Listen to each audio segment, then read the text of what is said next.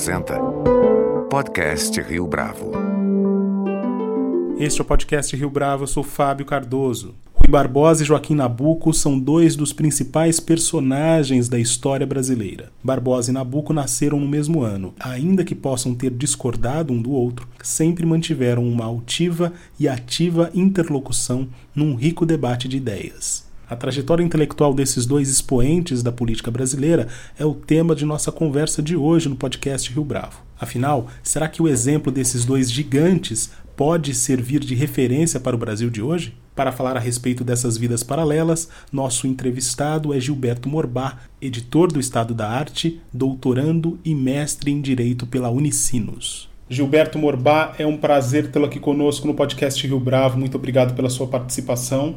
Eu que agradeço, é, a honra é toda minha, estou muito feliz de estar aqui conversando com vocês. Gilberto, para a gente começar essa conversa, se fosse possível traçar um paralelo entre esses dois gigantes da cultura e da política brasileira, Joaquim Nabuco e Rui Barbosa, que nasceram no mesmo ano, se eu não me engano. Qual que é o sentido dessa trajetória em comum? O sentido, a, a pergunta é excelente porque a trajetória em comum eu, eu, quero dizer assim, ambos os pensadores, Joaquim Nabuco, Rui Barbosa, ambos, cada um a seu modo, cada um a sua maneira, dizem muito para o debate público de hoje, para o nosso momento político, mas mais do que isso, e é por isso que eu acho que a tua pergunta, Fábio, é absolutamente oportuna, é a trajetória em comum dos dois é algo que diz muito sobre a nossa história, sobre uma história possível, e essa trajetória também nos ensina sobre o nosso presente e sobre então um futuro também possível à luz dessa história que talvez não tenha sido como poderia ter sido à luz dessa trajetória mesmo de que estamos falando aqui.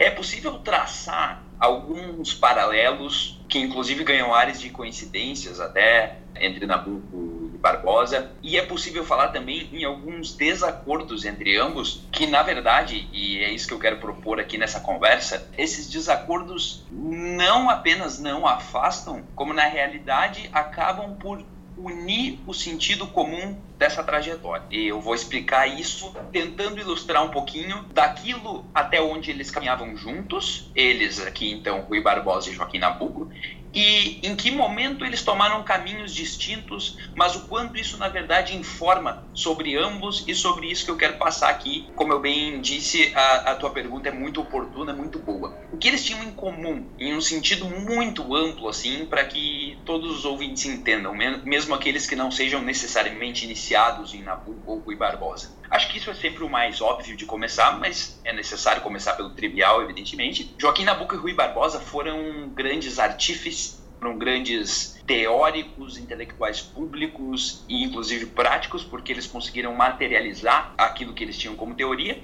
Eles tinham a abolição como causa, a abolição como um leitmotiv comum. E lutaram em tribuna, é, na imprensa, lutaram em suas atividades enquanto políticos, enquanto intelectuais públicos, como eu falei, tendo a abolição como um motivo, como um objetivo comum, como uma causa comum. A raiz dessa causa comum, materializada então na luta em favor da abolição, encontra a, as suas raízes, então, em um liberalismo político. Liberalismo aqui é, é sempre meio arriscado falar em termos posicionais, sobretudo no Brasil de hoje, em que muitas coisas são ditas a partir da mesma palavra, eu falo aqui em um liberalismo num sentido bastante amplo, nos ideais da tradição clássica de império da lei, de liberdade e dignidade humana. Essa é a raiz comum que unia Nabucco e, e Barbosa. Então eu não estou falando aqui apenas de liberal no sentido do antigo Partido Liberal, que também era algo que eles partilhavam então. Eles também eram partidários no sentido estrito do termo. Mas eu falo sobretudo aqui de um liberalismo político enquanto princípio, em sentido amplo, como eu falei aqui, de justiça, de império da lei, de dignidade e liberdade humana.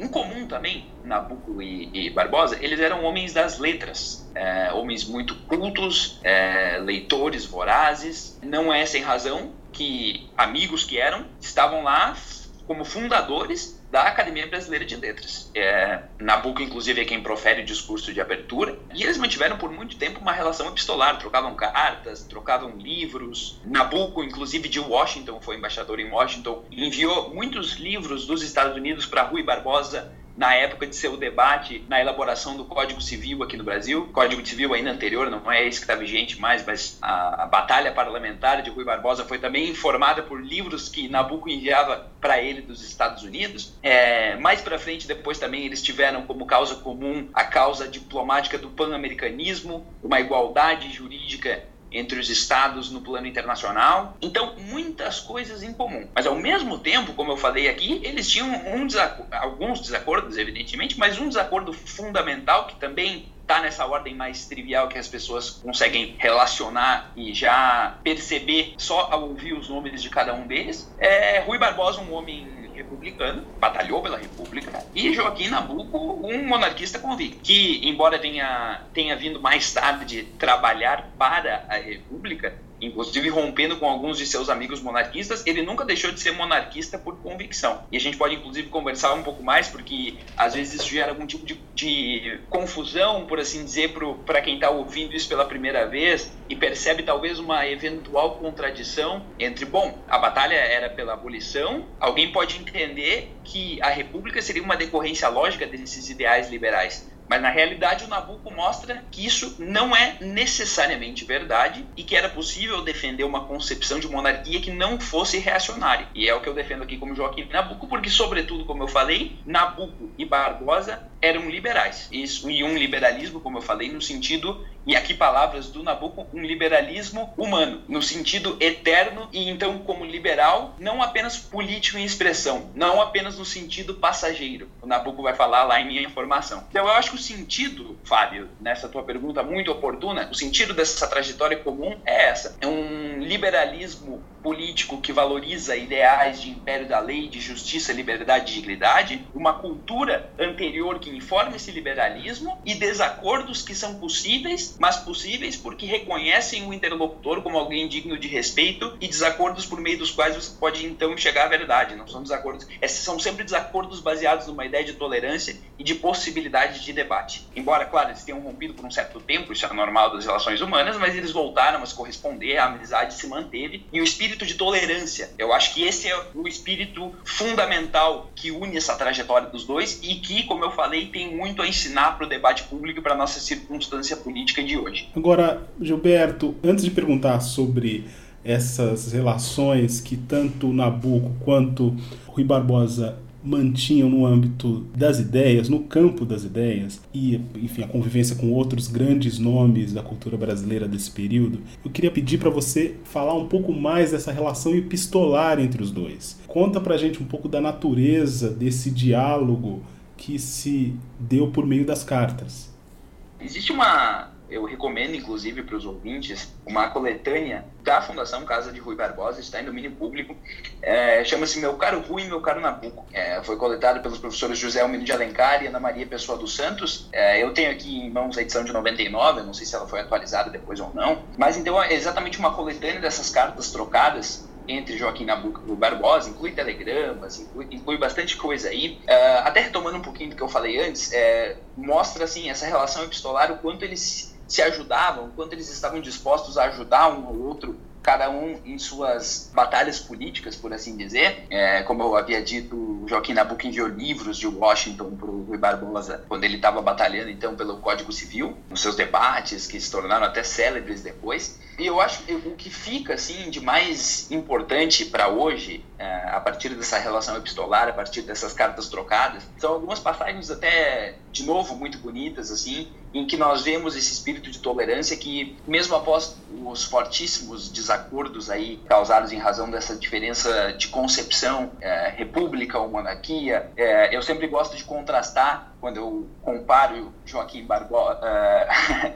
Rui Barbosa e Joaquim Nabuco, Barbosa era um espírito americano, no sentido norte-americano da palavra. Ele valorizava os federalistas, ele era um homem público por excelência. Joaquim Nabuco tinha um espírito inglês, é, um, um, espírito de dandy, mais aristocrata de espírito, assim. Tem até uma, uma frase que o José Almino de Alencar usa, ele, atribui a Nabuco uma certa distância desencantada. Eu acho isso também muito, muito belo. Mas nesses desacordos todos, assim, a relação epistolar revela o espírito dessa tolerância que havia entre os dois. Eu destaco até uma passagem aqui, Fábio, se me permite, de uma carta do, do Joaquim Nabuco para o Rui Barbosa em 1899, em que o Joaquim Nabuco saúda, falando sobre o Rui, então, a quem ele endereçava a carta, eu abro aspas aqui, a perfeição de seu talento, a universalidade de seu nome, a imortalidade da sua obra. É muito bonito, como eu disse, eu, eu fui obrigado a tomar a liberdade de usar esse termo, e eu acho que essa relação epistolar entre os dois mostra exatamente a possibilidade de um diálogo construtivo entre pessoas que discordam sobre certas questões substantivas, mas que partilham de um denominador comum e de objetivos comuns, às vezes, apesar de desacordos possíveis que aparecem aí no meio dessas discussões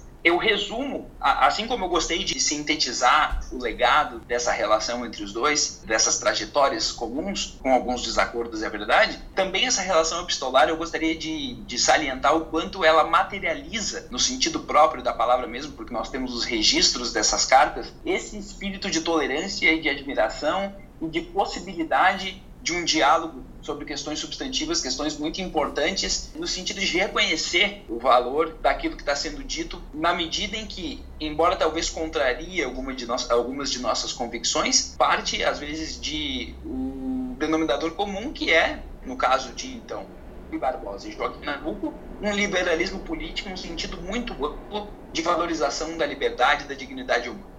Tanto Joaquim Nabuco quanto o Rui Barbosa pertenceram à geração de grandes nomes da vida pública e também das letras no Brasil. E aqui a gente poderia citar, entre outros, né, Euclides da Cunha, Machado de Assis, Barão de Rio Branco. O quanto isso tem a ver com o fato de eles terem sido formados no contexto do Segundo Império? Bastante interessante a pergunta. Se me permite até a suposição, me parece que há uma, uma espécie de comparação que você faz entre a formação intelectual de antes e talvez a formação intelectual mais contemporânea, mais moderna, no sentido de como foi possível que todos aqueles estavam reunidos em um mesmo contexto, em um mesmo episódio. É mais ou menos esse o espírito da pergunta, eu entendi bem. Isso, isso. Porque, na verdade, a gente está falando de grandes expoentes da cultura e da política nacionais que eh, foram forjados, foram formados no contexto da monarquia. E eles ainda foram grandes nomes na República, naquilo que depois ficaria para a história como sendo a primeira república ou a república velha como algo ruim. Então, na sua visão como eh, pesquisador, alguém que está observando o trabalho uh, desses nomes, dessas referências, há uma conexão uh, de contexto ou é uma coincidência nesse caso? Eu, eu acho muito difícil, eu, eu hesito em ser taxativo no sentido de relacionar a formação intelectual necessariamente ao período. Eu acho que é bastante possível que haja algo aí sim, mas eu também acho um pouco arriscado, talvez, fazer essa reconstrução na medida em que nós estamos falando aqui de um período, ainda que com um recorte, período muito amplo, um período que, que vai de assim, e mais assim, período em que todos os grandes nomes tinham grandes diferenças intelectuais, diferenças de formação cultural mesmo. Talvez existe, nós poderíamos elaborar aqui dois eixos de resposta, uma versão otimista com um olhar mais que favorece mais a época e uma visão mais pessimista que talvez se poderia chamar até de cínica. A visão otimista seria a de que existiu, e na medida que existiu seria possível recuperar isso, uma valorização da cultura como um ideal humanista, no sentido de que falava, por exemplo, José Guilherme Melchior, um ideal clássico de cultura como autoaperfeiçoamento, como educação moral, algo que ultrapassa a mera instrução, e que isso fica então na nossa história, esse ideal talvez já não mais exista de cultura num sentido clássico, isso ficaria expresso então né, em todos esses homens de letras, como falamos aqui, que mencionamos Olavo Bilar, os próprios Nabucco e Barbosa, e, e, todos aqueles que estavam Machado de Assis, todos que estavam lá na formação da Academia Brasileira de Letras, o olhar otimista é esse, de, de que é possível pensar na cultura como um ideal perfectivo do indivíduo, como uma espécie de educação moral, que é acessível, e que consegue tornar possível o florescimento de um terreno cultural no país. Esse seria um olhar otimista pensando nesse sentido assim, de que é possível recuperar uma época que talvez já não mais é. Talvez o olhar cínico, e aí de novo aqui eu estou apenas descrevendo duas respostas possíveis, como eu falei, eu hesito em optar por uma delas, porque eu acho que embora na sua íntegra, em suas integralidades elas são opostas, eu acho que é possível que haja um pouco de verdade em cada uma delas quando elas são diluídas. Também é possível ser um pouco mais cínico e dizer que era exatamente um período de aristocracia que permitia que esses homens de letras dedicassem tão mais do que outros a uma vida de cultivo intelectual. E assim, a, a cultura, pegando aqui de exemplo a obra que eu estava, quando combinamos a conversa, Fábio, eu voltei à minha formação, que é um dos meus, um dos meus livros de cabeceira, e é assim, é impressionante a cultura, no sentido mais estrito da palavra, do Joaquim Nabuco, que ele leu, assim. Eu citei o Melchior agora há pouco, uma frase do Raimundo Narron sobre o Melchior que dizia: Esse menino leu tudo. A impressão que dá lendo Nabucco é que ele leu tudo. Impressionante, assim. E então, por isso, a resposta cínica talvez fosse a de que aquele período permitia que certas elites constituíssem-se como elites culturais. É, esse seria um olhar cínico. O olhar mais otimista seria o de que um ideal mais clássico, ainda humanístico de cultura, como um ideal normativo, perfectivo de educação, para além da mera instrução, mas também de educação moral, é possível e faz com que seja plausível até pensar numa cultura nacional, de exatamente de, de valorizar esses homens de letras que temos aqui e de ver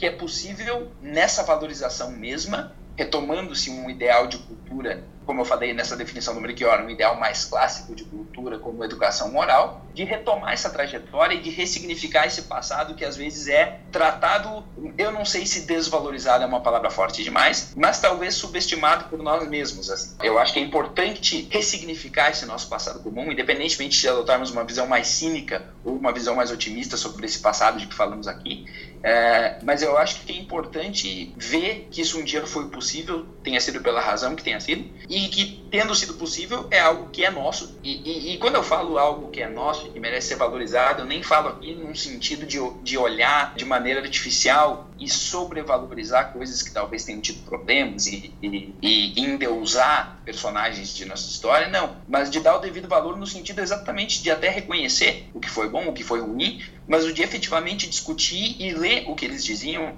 e buscar exatamente o tipo de formação que, pela razão que foi, então era possível. E assim, acho que o recado de hoje, de ver isso. Bom, por que isso foi possível no Brasil? Eu acho que a tua pergunta ganha até áreas de resposta, Fábio, no sentido de que nós devemos buscar isso como ideal normativo, tanto no sentido de valorizar aquilo que foi, quanto no sentido de tornar isso possível novamente. Porque, assim, se foi, é, nada impede que seja uma vez mais, não é? Então, quando nós falamos do Brasil aqui, é inevitável, talvez seja meio óbvio, mas é inevitável não falar aqui do então o complexo de vira-lata de Nelson Rodrigues. Nós estamos falando do Brasil, quando nós falamos falamos de Joaquim Nabuco, quando nós falamos de Rui Barbosa, quando nós falamos de Machado de Assis, quando nós falamos de Olavo Bilac. Ao mesmo tempo, evidentemente, que por esse complexo de vira-lata, então, que talvez nós desvalorizamos pessoas que estão aí trabalhando pelas letras e pela cultura nacional hoje. Claro que isso é possível e eu não quero ser aqui excessivamente saudosista. Eu só quero dizer que talvez seja necessário olhar para essa história e reivindicar um passado que é nosso e, ao mesmo tempo, ressignificar esse passado. O Tony Judith, um intelectual público dos meus favoritos aí, dizia que o passado está sempre em disputa. A pluralidade de significados é algo que faz parte de uma identidade nacional comum. E eu acho que um dos recados que fica, unindo as tuas perguntas todas, do que fica dessa trajetória, do que eles materializavam nessa relação epistolar e dessa história de homens das letras e da geração a qual eles pertenceram, eu acho que o que fica é exatamente a ideia de ressignificar isso e de reivindicar esse passado como um passado que pode constituir muito fortemente aquilo que é nosso e aquilo que nós somos. Não te parece curioso, e perdão pelo termo curioso, que dois desses grandes nomes da política e da cultura brasileiras, a despeito da sua relevância, tenham se tornado sombras em vez de referências para a vida pública nacional contemporânea? Se você concorda com essa elaboração, a que você atribui isso? É, eu acho que eu sou um péssimo entrevistado, Fábio, porque, de novo, eu consigo trazer apenas algumas suposições e nenhuma resposta segura e taxativa. É, eu começo por dizer que eu concordo, E acho que tem um pouco a ver também com a minha resposta anterior. Acho que eu concordo com essa ideia de que. Eu acho que foi sombras a palavra que você usou, né? Isso. Eu acho que sim, Fábio. Eu acho que sim. É, eu acho que existe um legado muito maior, que é muito maior do que ele é efetivamente percebido hoje aos, é, aos nossos olhos contemporâneos aí. Só que ao mesmo tempo é paradoxal. É paradoxal pelo seguinte: existe o acesso e como eu falei, existe a Fundação Casa Rui Barbosa. É, nós temos aí uma edição recente, que é a que eu tenho em mãos agora aqui, uma edição recente da editora 34. Eu estou buscando o ano em que ela saiu. É, editora 34, uma edição linda do Minha Formação, do Joaquim Nabuco. Aqui, a primeira edição de 2012, um prefa uma apresentação bonita do Alfredo Pose. É, assim, uma edição lindíssima, com, com imagens ilustrativas e tudo mais. Esse material está acessível, nós temos intelectuais, alguns que já morreram, mas nós temos intelectuais, pesquisadores jovens surgindo aí que pesquisam esses nomes. Então, assim, é paradoxal. Ao mesmo tempo em que parece, sim, eu concordo, parece que são tratados como sombras, talvez, e não merecem de forma alguma, são gigantes e, como eu falei, informam muito do que eu gostaria que o debate público e político fosse hoje, eu acho que existe sim um, um, aspecto em que eles são desvalorizados, embora tenha tudo isso que eu falei. E talvez tudo isso que eu disse, de que o material é acessível, é mais um indício de que são desvalorizados, porque o material é acessível e nós não vemos muito dessa discussão. Eu não queria tocar diretamente nesse assunto, precisamente porque eu acho que nós precisamos falar sobre Rui Barbosa, falar sobre Joaquim Nabuco, mas é muito curioso hoje que nós vemos, por exemplo, as palavras, e de novo, para ver como a entrevista toda está em diálogo consigo mesma, né? Nós temos hoje reivindicações por todos os lados de conceitos como liberalismo e conservadorismo, e nós temos duas coisas, assim, ou nós temos pessoas que reivindicam esses rótulos a partir de autores e filósofos e pensadores que degradam os verdadeiros princípios desses mesmos rótulos em suas mais verdadeiras e genuínas definições originais. E nós temos também pessoas que lutam pela correta compreensão desses rótulos, mas que sempre buscam exemplos e teóricos de fora. Eu, eu vou dar um exemplo bastante concreto, embora, como eu disse, eu não queria tocar nesse assunto tão de hoje, mas eu acho que é inevitável. Por exemplo, assim, nós temos pessoas que reivindicam aí o rótulo de conservador, e aí nós temos pessoas que respondem dizendo assim: olha só, vocês não são conservadores, porque Edmund Burke jamais defenderia isso. É claro que isso é possível, e eu confesso aqui o meu pecado de eu mesmo já ter feito isso, mas assim, nós temos Rui Barbosa e Joaquim Nabuco como exemplos de liberais, Joaquim Nabuco como exemplo de um conservador. E aqui eu aproveito já para ilustrar um pouco mais essa diferença e acordo entre os dois e mostrar o quanto isso é possível. Joaquim Nabuco era um liberal político de uma disposição conservadora, num sentido de cautela, prudência, de conservar para então reformar. Então, assim, Joaquim Nabuco, e foi alguém que lutou foi um daqueles que mais lutou pela abolição, que via a escravidão como um problema moral, que tinha dignidade humana como princípio primeiro, e era um liberal político e um conservador na ação. Foi Barbosa, um liberal all the way down, eu gosto de brincar, liberal, liberal mesmo político, de espírito, de ação. Então, assim, liberalismo, conservadorismo, são conceitos tão reivindicados conceitos tão degradados e nós temos na nossa própria história ligando já com a, com a resposta à tua bela pergunta anterior, nós temos isso na nossa própria história. Basta buscar, basta olhar. Então, assim, eles são percebidos como sombras? É, eu acho que sim, eu concordo com a tua afirmação. Por que é isso? Eu acho que é muito difícil, assim, de, de, de fato achar uma resposta que seja definitiva. Eu não sei nem se uma resposta definitiva, no sentido exato do termo, existe, mas o que eu gostaria que ficasse, Fábio, é assim: é possível e cabe a nós, e é por isso que eu fico feliz de ter sido convidado para falar sobre esse assunto que me é tão caro.